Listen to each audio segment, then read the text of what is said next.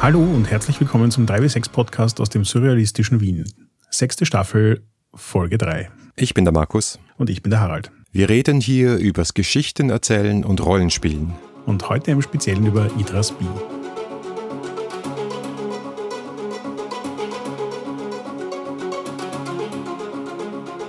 In der zweiten Folge von unserer Miniserie über B soll es um das Spiel selbst gehen, nämlich wie es funktioniert und was wir davon halten, bevor wir dann in unser aufgenommenes Spiel, ins Actual Play, einsteigen. Was ist? Idras B ist ein Spiel von Ole Peter Glever und Martin Bull Gudmundsen, erschienen 2008 in Norwegisch und 2019 übersetzt worden ins Deutsche von Carsten Damm und erschienen im Pro Indie Verlag nach einem erfolgreichen Crowdfunding. Ja, und nachdem wir in der letzten Folge auch schon viel darüber geredet haben, was Surrealismus ist, können wir uns Gott sei Dank in der Folge einfach darauf beziehen. Und da wird es einiges davon geben. Weil ich glaube, das Erste, worüber wir bei diesem Buch gleich mal reden müssen, ist, es ist ein Erzählspiel. Die Regeln sind relativ kurz und knackig, aber es hat trotzdem 289 Seiten und das liegt einfach daran, dass in dem Buch ziemlich viel Setting beschrieben wird, nämlich eben die Stadt Idrasby. Und das ist ja aus, sage ich jetzt mal, unserer Perspektive für Erzählrollenspiele nicht so häufig, dass sehr viel Setting-Text da ist. Oft wird das ja eher so ein bisschen als Gruppenaktivität gesehen, das Setting zu definieren, oder es wird so im Allgemeinen handgewedelt im Sinne von, das ist ein postapokalyptisches Setting, ihr könnt euch das schon vorstellen. Da geht Idris Bier einen ganz anderen Weg. Was war dein Eindruck von der Weltbeschreibung von der Stadtbeschreibung eigentlich in dem Fall, Markus? Ich war zuerst auch mal überrascht, vor allem weil du dann ganz vorne stehen hast, dass die Autoren sagen, okay, das ist eure Stadt. Als erste kleine Übung nehmt mal irgendetwas, was euch nicht gefällt und streicht das mit Füller durch, damit es nicht mehr in eurer Stadt vorkommt. Nein, das kann ich nicht in einem Buch, das ist mir unmöglich.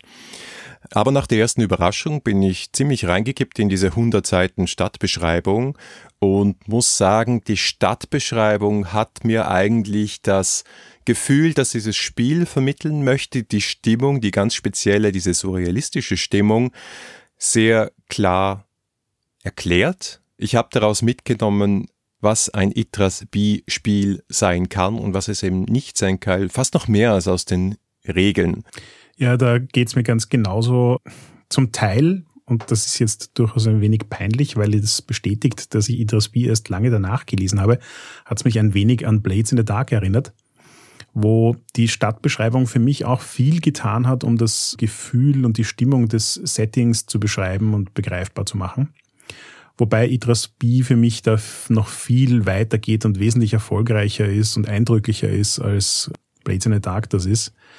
Und ich habe das eigentlich sehr beim Lesen sehr wertgeschätzt. Es ist tatsächlich auch einfach gut geschrieben. Also sowohl, ich meine, ich habe die norwegische Version nicht gelesen, aber sowohl die englische Version als auch die deutsche Version sind beide Texte, die einfach Spaß machen zum Lesen, wenn man das Surrealistische mag, die voll gepackt sind mit Hunderten und Tausenden Ideen und äh, wirklich interessanten Überlegungen, die so, so ein klassisches Out-of-the-Box sind. Also du nimmst so Dinge her, die in jedem Setting vorkommen und dann kommt in jedem Absatz mindestens ein oder zwei Twists vor, die den Trope und die Erwartungshaltung ein bisschen brechen.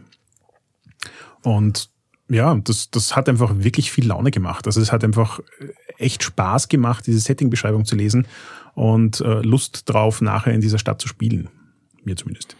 Wir hören ja dann in der nächsten und übernächsten Folge, wie das sich für uns angefühlt hat. Aber vielleicht vorab ein bisschen, wie würdest du denn die, die Stadt beschreiben, wenn wir jetzt äh, aus, von dieser Stadtbeschreibung ausgehen?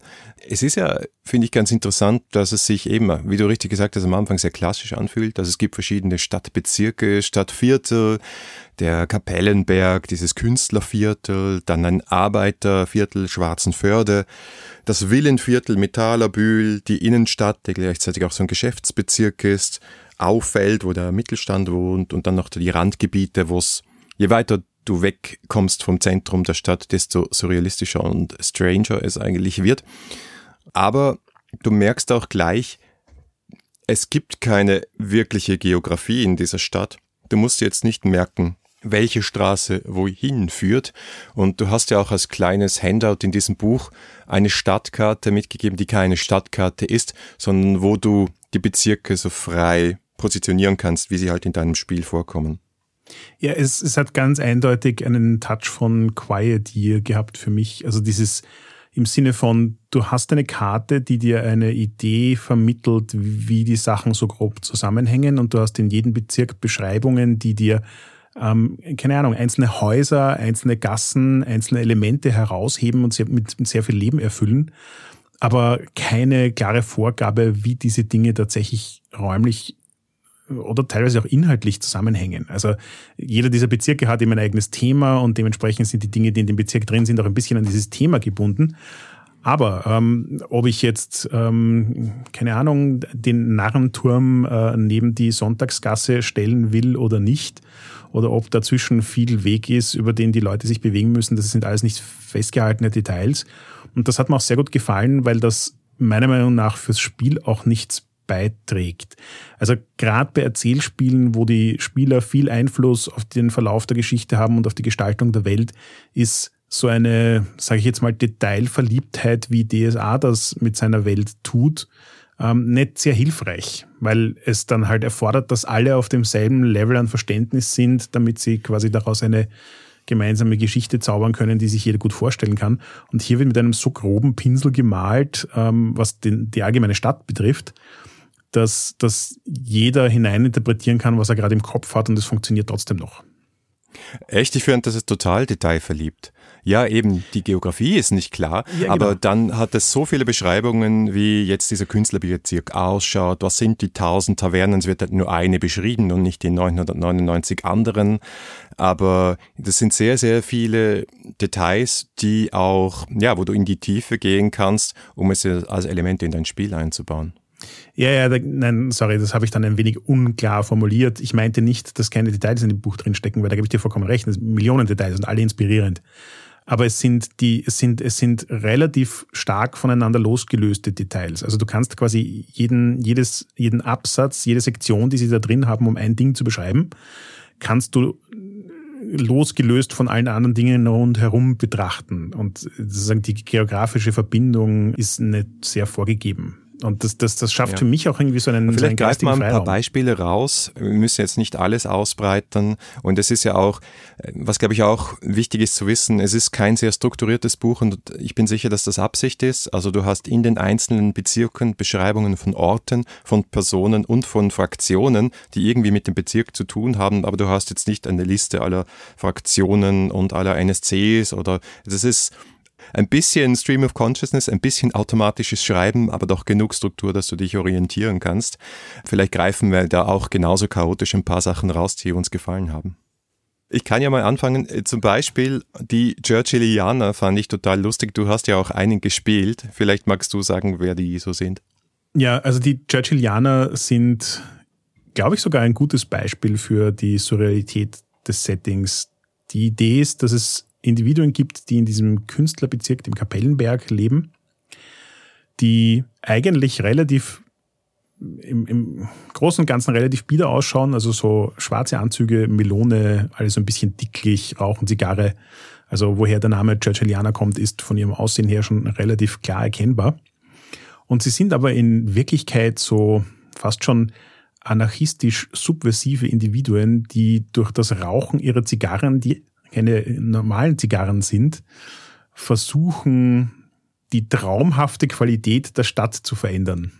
Der Widerspruch eben der Churchillianer zwischen gleichzeitig bieder und äh, gar nicht das, was man mit Kreativität verbinden würde und dann eigentlich anarchistisch darauf aus, alle Leute in einen berauschten Zustand zu versetzen, in der sie ihre Fantasie freien Lauf lassen, bietet viel Spielfläche, um äh, surreale Dinge einzubauen. Was mir zum Beispiel sehr gut gefallen hat in Schwarzen Förde, diesem Arbeiterviertel, ist, dass da, dass da eine ganz andere Seite gezeigt wird, dieses dreckige, frühindustrielle und teilweise auch Elende, also das Düstere, das du auch in dieses Spiel einbauen kannst.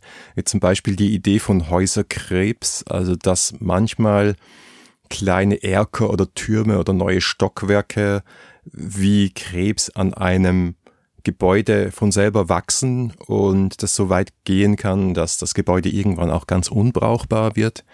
Das ist eine echt kranke Vorstellung. Wie du vorhin schon kurz erwähnt hast, dass das Ganze nur sehr teilhaft strukturiert ist. Ich fand das als Leseerlebnis eben genau bei solchen Dingen auch total faszinierend, weil du liest so eine Zeit lang in das Ganze hinein und ähm, dann fallen dir Dinge auf, dann blätterst du nochmal zurück und denkst, da, da habe ich doch irgendwie was ähnlich oder wie. Und erst wenn du das Ganze durch hast, beginnst du so ein bisschen den roten Faden und die Geschichte zu begreifen, die sie durch all diese Dinge hinweg erzählen. Also so das Paradebeispiel ist der zugrunde liegende Mythos von Itra und Nindra, der nirgends zusammengefasst erklärt wird. Es gibt kein Kapitel, das dir die Hintergrundgeschichte des Settings beschreibt, sondern du musst in Wirklichkeit die gesamte Stadtbeschreibung lesen, um aus einzelnen Absätzen hier und da und dort und irgendwo Informationen zusammen und zu verstehen, was die Hintergrundgeschichte des Ganzen ist. Und das war eigentlich ein erstaunlich befriedigendes Leseerlebnis, weil die meisten Rollenspiele sich das ganz explizit nicht trauen. Ja, wie man es nimmt. Äh, es ist natürlich, wie gesagt, dann der Nachteil davon, dass du dir das zusammenklauben musst. Und ja, ich denke auch, dass es bewusst gemacht wurde, damit dieser Mythos auch ein Mythos bleibt und damit du nicht dann nachschauen kannst, okay, in, in, welchem, es gibt zwar sogar eine Chronologie der Stadt, die ist aber auch ein bisschen minimalistisch, aber du kannst nicht nachschauen, okay, in welchem Jahr ist jetzt das und das passiert und wann ist der und der Gott aufgetreten, weil so funktioniert diese Stadt und dieses Setting und dieses Spiel halt einfach nicht. Ja, und vor allem, es zwingt dich auch, das ganze Ding zu lesen, wenn du es verstehen willst. Und ich glaube, dass das gerade bei dem Spiel unglaublich wichtig ist, um das richtige Gefühl dafür zu entwickeln, was Idris B für Geschichten erzählen will. Also den, den, die Welt von Idris B nicht zu lesen, sondern nur die Regeln und dann zu versuchen, Idris B zu spielen, ist meiner Meinung nach vehement zum Scheitern verurteilt.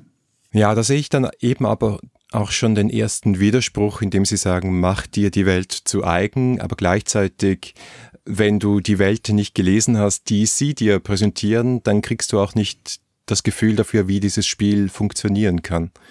Also das funktioniert, das, das geht für mich nicht so hundertprozentig zusammen, weil, ja, sie versuchen halt eine ganz eigene Atmosphäre äh, zu kreieren mit diesem Spiel, eben diese surrealistische Atmosphäre und das hinzukriegen, ohne ihre Ideen zumindest mal zu verstehen, um dann mit deinen eigenen Ideen daherzukommen. Äh, ja. Also das finde ich interessant, das ist bei mir ganz anders angekommen. Ich, ich gebe dir recht, es ist vom Aufbau des Buches, wir haben das ganz am Anfang schon erwähnt, dass dort steht, streich was durch, das in deiner Welt nicht existiert und so.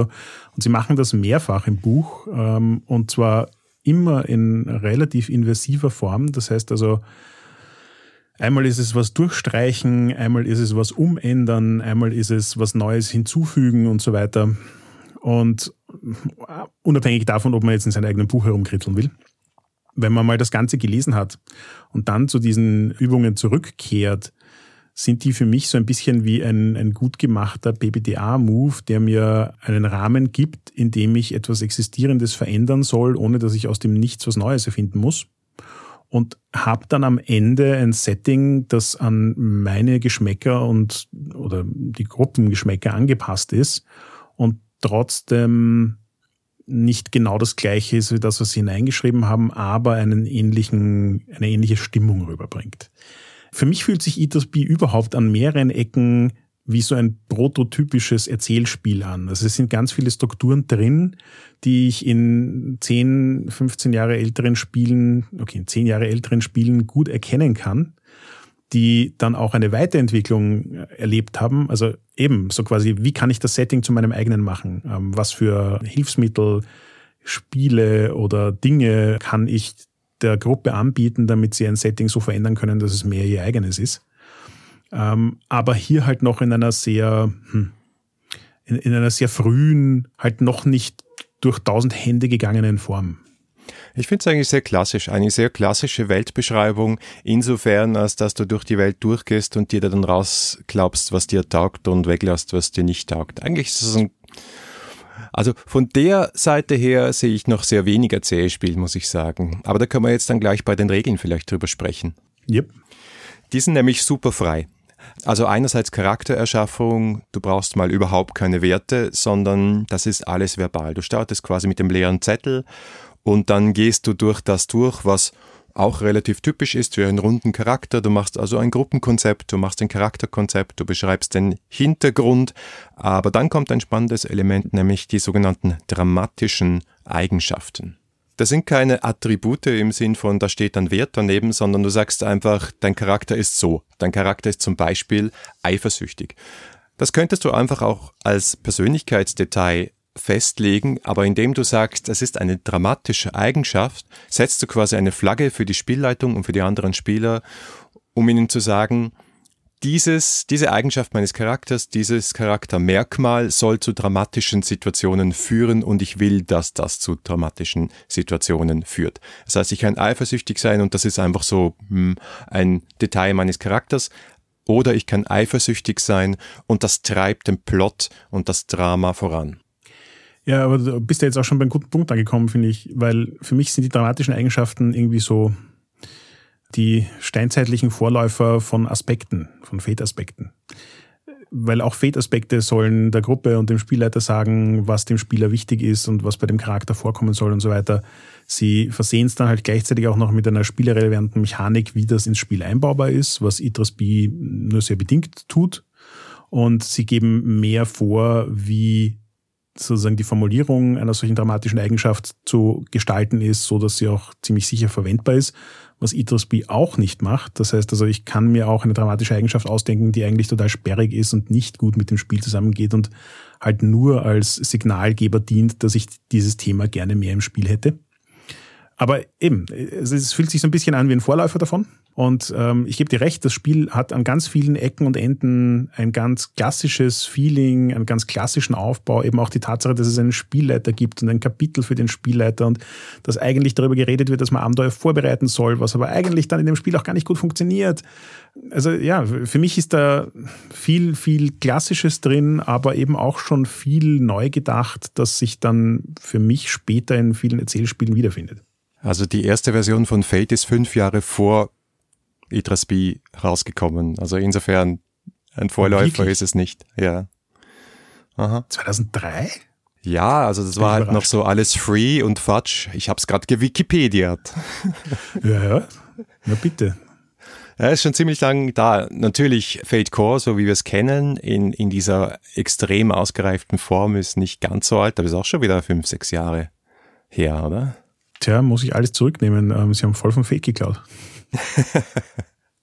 naja, ich glaube mal, das ist ja auch nichts Überraschendes, aber ich, ich glaube, äh, es ist der einzige Punkt, wo sie in der Charaktererschaffung eigentlich einen regelhaften Mechanismus da hineingeben. Weil alles, was sonst noch kommt, dann hast du Persönlichkeit und Werte im Sinn von moralische Werte, nicht im Sinn von numerischen Werten. Dann hast du Ziele und Plotaufhänger, also das führt halt schon so in die Geschichte hinein, was will der Charakter erreichen, was für Plothooks gibt es. Das Besondere daran, dass es hier halt explizit gemacht wird. Du erschaffst auch Nebencharaktere, also NSCs, zu denen dein Charakter eine Be Beziehung hat und legst natürlich auch deine Beziehung zu den anderen Charakteren fest. Aber das ist alles sehr freeform, also da gibt es nicht irgendein Kastel, das du ausfüllen kannst, irgendwelche Bande oder irgendwelche Ties oder irgendwelche Netzwerke, die du aufbaust, sondern da verlassen sich die Autoren schon auch darauf, dass die Gruppe halt weiß, was sie macht.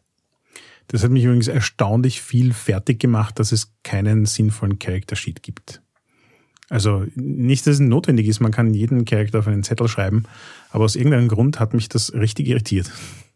Ja, stimmt, sollte man eigentlich mal machen, weil schwierig wäre es ja nicht. Ja, eben. Also es ist, es wäre einfach genug, es braucht tatsächlich nur ein paar Kasteln und es geht ja auch ein bisschen nur so darum, dass ich sehe, dass ich nichts vergessen habe oder was noch zu tun ist oder ich die Dinge an einem bestimmten Ort finde und so weiter. Was wir noch nicht erwähnt haben, aber ich glaube, es war aus der Beschreibung relativ klar, es gibt in diesem Spiel eine Spielleitung.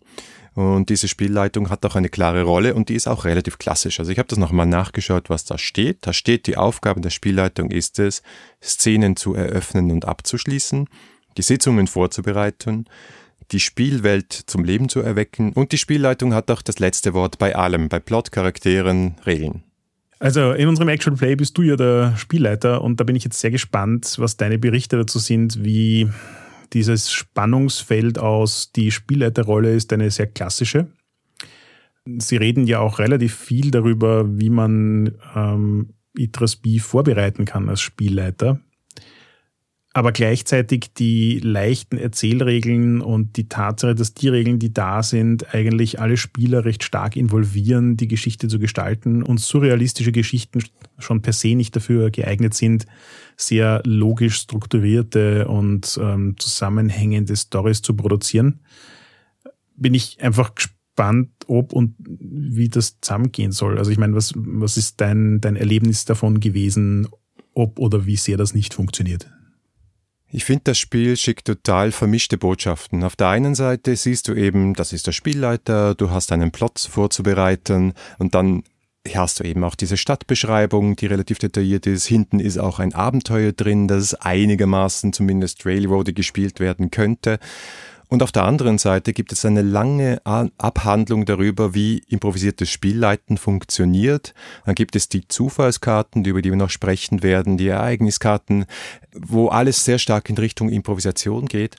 Und ich finde, zumindest in der Beschreibung der Rolle des Spielleiters, hätte das Spiel wesentlich expliziter sein können, bereite nicht so viel vor. Nimm dir ein paar Stichpunkte, schau dir an, was dir taugt in dieser Stadt und dann lass das Spiel auf dich zukommen. Ich glaube, es wäre besser gewesen. Ich glaube, ich habe zu viel vorbereitet. Ich glaube, ich habe euch zu sehr in einen Plot reingedrängt, den ich halt gerne gesehen hätte. Ich bin sicher, wenn wir jetzt eine Kampagne daraus gemacht hätten und dieses Spiel ist durchaus als Kampagne spielbar, glaube ich, oder bin ich überzeugt davon, dann hätte all das, was ihr in euren Charakteren angelegt habt, noch stärker wieder reinkommen können.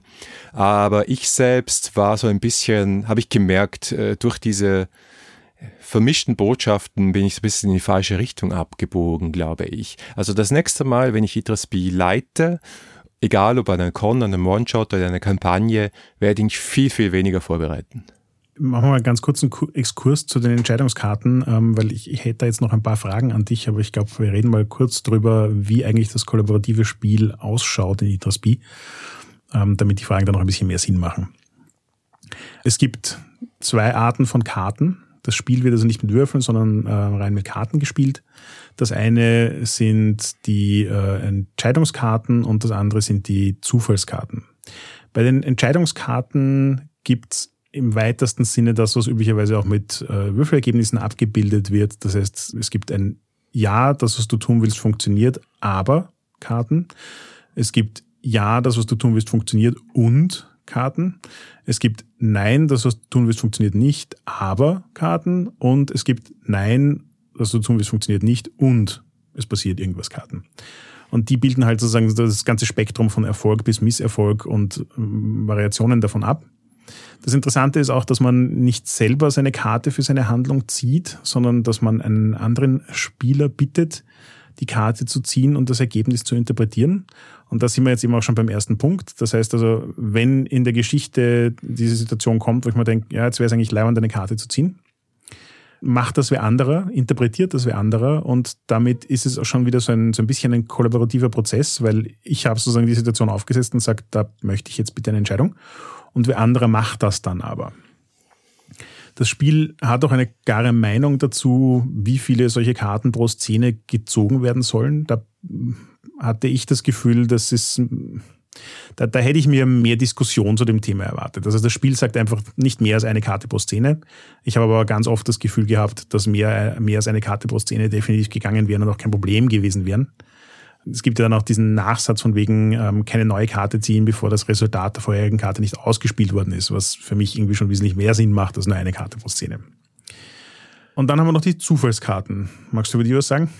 Die Zufallskarten sind ja wirklich das, was neu ist in diesem Spiel, weil die Entscheidungskarten sind mehr oder weniger eins zu eins von ihrem lieben Freund Matthijs Holter aus Archipelago geklaut, übernommen, ausgeborgt worden.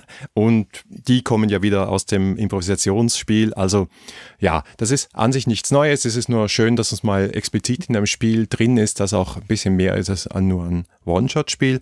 Die Zufallskarten, die sollen aber wirklich das surrealistische Element in Itras B hineinbringen. Und wir haben ja in der letzten Folge darüber gesprochen, wie wichtig der Zufall ist für den Surrealismus und die Surrealistinnen und Surrealisten. Und diese Zufallskarten darf jede Person am Tisch, auch die Spielleitung, einmal pro Runde ziehen und zwar wurscht immer dann, wenn ich sozusagen das Gefühl habe, es wäre jetzt spannend, dass ein zufälliges Element, ein surrealistisches Element, etwas Absurdes da hineinzubringen oder Dinge zu eskalieren. Und wie der Name schon sagt, stehen da sehr unterschiedliche Dinge drauf. Und das Spektrum ist da sehr, sehr weit. Das eine ist so, es geschehen Dinge, die man im Plot so erwarten könnte, wie zum Beispiel dein Erzfeind trifft auf. Wenn du keinen Erzfeind hast, hast du jetzt einen Erzfeind. Das kennen wir durchaus aus Erzählspielen. Aber es sind auch Sachen, die, ich sage mal, das Potenzial haben, die Szene ganz schön auf den Kopf zu stellen oder vielleicht das Spiel auch so ein bisschen aus der Bahn zu werfen, wie die nächste Szene spielen wir alle Stumpfing Film aus. Niemand darf etwas sagen, man darf nur Sachen auf Karten schreiben oder wir tauschen mal Charaktere für eine Szene oder solche Dinge. Also es sind auch Sachen dabei, wo du denkst, uff, äh, das kann mich jetzt ganz schön aus der Bahn werfen, potenziell. Das finde ich auch wieder so eine Sache, weil, weil du vorhin gesagt hast, einmal pro Runde ziehen. Mit Runde meinen sie einmal pro Spiel ziehen. Das heißt also, wenn du fünf Leute am Tisch sitzen hast, dann werden nur fünf solcher Karten gezogen. Und wenn das fünf relativ, sage ich jetzt mal, mundane Dinge sind, so wie du sagst, dein Erzfeind taucht auf oder so, dann kommt einem das fast ein bisschen wenig vor. Dann hat man das Bedürfnis, das eigentlich ähm, vielleicht auch öfter zu tun, wenn sich das in der Geschichte gerade gut ergibt. Weil es ist eigentlich ein nettes Tool. Also dieses, du sitzt jetzt gerade herum, alle sind sich uneinig, was jetzt als nächstes passieren soll. Und dann kannst du einfach eine Karte ziehen und schauen, was passiert. Leibende Sache. Gleichzeitig sind aber auch so schräge, abgefahrene Sachen dabei, dass wenn du beliebig oft solche Karten ziehst, dass das Spiel auch wirklich aus der Bahn werfen kann. Und ja, da glaube ich, da habe ich so das Gefühl gekriegt, da braucht es halt auch einfach viel House-Ruling im Sinne von, die Gruppe muss das Spiel mal kennen und muss sich dann darauf einigen, wie für sie als Gruppe das richtig passt. Ähm, zieht man immer dann eine Karte, wenn man sich denkt, jetzt wäre es eigentlich sinnvoll und wenn irgendwas Ärgeres kommt, dann tut man es halt eine Zeit lang wieder nicht oder wie geht man am besten damit um? Jetzt ist auch ein bisschen in unserem Interview rausgekommen, dass diese Miniserie abschließen wird mit den beiden Autoren, dass sie, glaube ich, nicht so viel Wert auf die Regeln gelegt haben, dass sie ein Spiel gemacht haben, was möglichst regelleicht ist, weil ihnen die Regeln auch ein bisschen egal sind.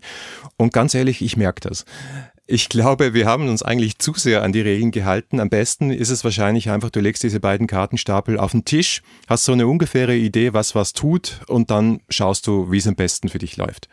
Und vielleicht wäre es besser gewesen, wenn sie das so in das Buch hineingeschrieben hätten. So quasi, das ist in allererster Linie ein Improvisationsspiel. Okay, zugegeben, zugegebenermaßen, das schreiben Sie auch hinein. Vielleicht habe ich es einfach nicht ernst genug genommen. Es ist in allererster Linie ein Freeform-Spiel, ein Improvisationsspiel, wo alle Beteiligten gemeinsam eine Geschichte erzählen, ein bisschen stärker verteilt als bei anderen Erzählspielen. Und diese Karten sind dabei, euch zu helfen. Nehmt das nicht so bierernst, wann welche Karte wie eingesetzt werden kann. Ja, ja, ich glaube, du triffst den Nagel genau auf den Kopf. Weil eben, je nachdem, wie du die Verwendung von Entscheidungskarten und Zufallskarten interpretierst und äh, wie die ganze Gruppe damit umgeht, kann das halt sehr viel und sehr unterschiedlichen Einfluss auf das Spiel haben. Und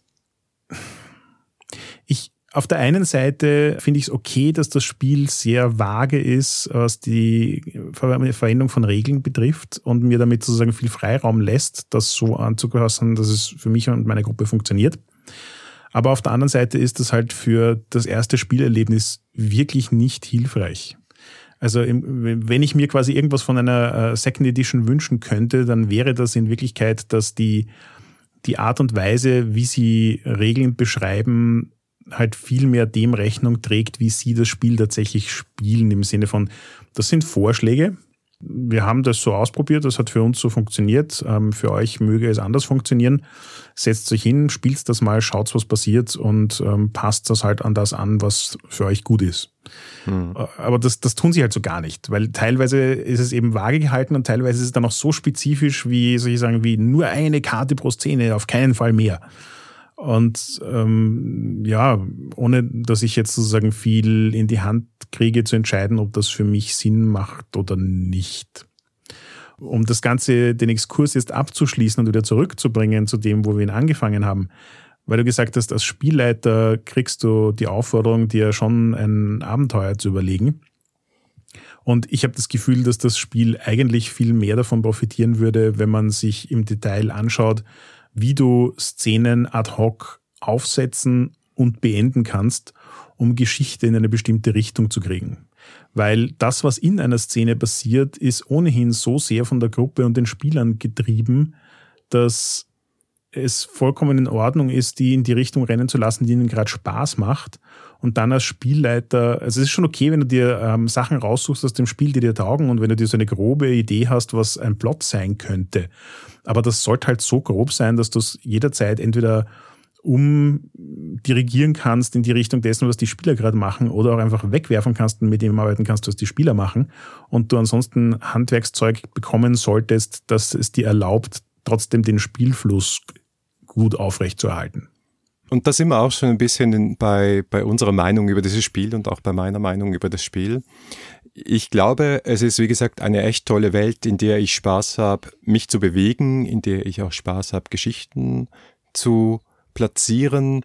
Was ich ganz anspruchsvoll finde, ist diese surrealistische Stimmung, weil du hast ja auch ganz verschiedene Arten dieses Surrealismus da drin. Du hast das Kafkaeske drin, du eher düster, du hast das Weirde, Seltsame, du hast auch eher lustige Elemente, du hast sehr fantastische Elemente. Es kann in Richtung Horror, in Richtung Fantasy, auch in Richtung Albernheit abgleiten.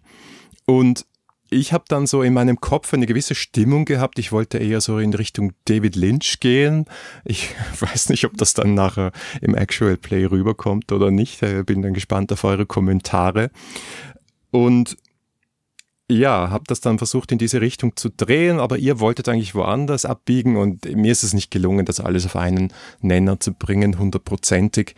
Das heißt, die Regeln haben mich eigentlich sehr wenig darin unterstützt, diese surrealistische Stimmung am Tisch zu erzeugen. Und insofern ist es für mich nach der Definition, wie die, die ich in meinem Hinterkopf habe über Erzählspiele, gar nicht so sonderlich erzählspielig weil die Regeln mich bis auf die Zufallskarten nicht wirklich in die Richtung eines Genres, einer Stimmung, einer Atmosphäre treiben. Wenn ich das, es ist ein unfairer Vergleich, aber wenn ich das vergleiche mit Swords Without Master, wo ich ebenfalls nichts vorbereite, wo ich hundertprozentige Improvisation habe, wo ich null Weltbeschreibung habe, aber die Regeln mich in eine Richtung treiben, die es quasi sicherstellt, anspruchsvoll ebenso auf eine andere Art, aber es quasi sicherstellt, dass ich am Schluss befriedigende Motive habe, die immer wieder aufgegriffen werden und am Schluss eine runde Sache machen, dann ist es hier einfach anders. Und ein bisschen traditioneller und das Surrealistische, das Andersartige wird eigentlich getrieben von einer Weltbeschreibung, die ich auch wahrscheinlich mit Fate oder mit überhaupt keinen Regeln oder mit keine Ahnung, Schere, Stein, Papier spielen könnte. Ja, da mag ich mich jetzt voll anschließen eigentlich. Ich, ich finde die Welt wirklich schön, die sie gezeichnet haben. Die Regeln stehen auch nicht sehr im Weg, wenn man sie ändern oder aus dem Fenster werfen will, um das zu erzielen, was man gerne machen wollen würde. Aber es braucht dann auch relativ viel Metaebene, um dorthin zu kommen. Das heißt also, wenn ich mich am Anfang hinsetze und die Zufallskarten aussortiere, damit die Stimmung hinkommt, die ich haben will, und wenn ich mich mit den Spielern darauf einige, was die Stimmung ist, die wir erzeugen wollen, damit alle sozusagen ihren Beitrag in dieselbe Richtung leisten, dann ist mit dem Setting wirklich viel möglich und man kann echt schöne surreale Geschichten erzählen. Aber ich gebe dir recht, am Ende des Tages habe ich persönlich mehr Freude an Erzählrollenspielen, die ganz explizit Regeln dafür haben, eine Geschichte zu produzieren, die ich mag. Und ich gebe dir recht, da ist Swords of Art Master auch ein gutes Beispiel dafür, weil Swords of Art Master hat eigentlich gar keine Webbeschreibung und ansonsten für Regeln. Ähm, also viel unter Anführungszeichen. Und die Regeln, wenn ich mich äh, daran halte, sorgen aber auch dafür, dass eine bestimmte Form von Geschichte rauskommt und wenn einem die Geschichte gefällt, dann ist das Spiel ein gutes. Und das ist was, was ich bei Idris B nicht sagen kann. Idris B kann wundervolle Erlebnisse und wundervolle Geschichten produzieren, aber es liegt meiner Meinung nach nicht am Spiel, ob es das tut oder nicht. Trotzdem würde ich das Spiel empfehlen, einfach weil die Stadtbeschreibung super ist, weil es toll geschrieben ist und eine ganz andere Welt, eine ganz andere Atmosphäre möglich macht, die ich in kaum einem anderen Spiel gesehen habe. Insofern, äh, ich bin sehr froh und vor allem auch froh, dass es es auf Deutsch gibt. Absolut. Äh, und wie ich schon gesagt habe, also die Regeln stehen auch nicht sehr im Weg, sie an, an das anzupassen, was man selber tun will. Also meine Kommentare jetzt bitte nicht verstehen als ich mag dieses Spiel nicht, lasst es äh, spiel es nicht. Ganz im Gegenteil, ich finde die, die, eben das Weltkapitel ganz, ganz grandios.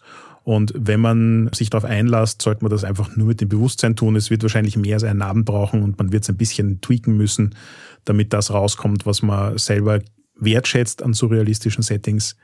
Aber es ist machbar, ähm, es ist nicht sehr viel Aufwand und äh, ich glaube, dass das Ergebnis ein, ein sehr befriedigendes sein kann, wenn man es mal gut ausbalanciert hat für das, was man tun will. Ja, cool. Und die nächsten beiden Folgen sind dann unser Spiel. Das, was wir ausprobiert haben. Zu Gast sind dann Natascha und Eva als Mitspielerinnen. Wie gesagt, ich mache die Spielleitung. Beim nächsten Mal bist du dann dran. Wir freuen uns schon sehr, wenn ihr Feedback zu den Actual Play Folgen habt, nachdem das für uns ja auch was Neues ist. Ähm, hören wir gerne, was euch gefallen hat oder was euch auch nicht gefallen hat und ähm, sind gespannt davon zu lernen, wie wir dieses Format gut einbauen können. Das war die dritte Folge der sechsten Staffel des 3W6 Podcasts. Feedback lesen wir gerne auf unserer Website 3w6fm, auf Facebook oder auf Twitter unter 3w6pc oder an uns persönlich, Harald unter heckmüller und Markus unter Vienna. Wenn euch diese Folge gefallen hat, dann gebt uns noch ein paar Sterne auf Apple Podcasts. Oder ihr unterstützt uns mit einem kleinen Beitrag auf Patreon. Vielen Dank fürs Zuhören und wir hören uns in zwei Wochen. Danke, Nachbar, fürs Bohren. Warte mal kurz. Ah.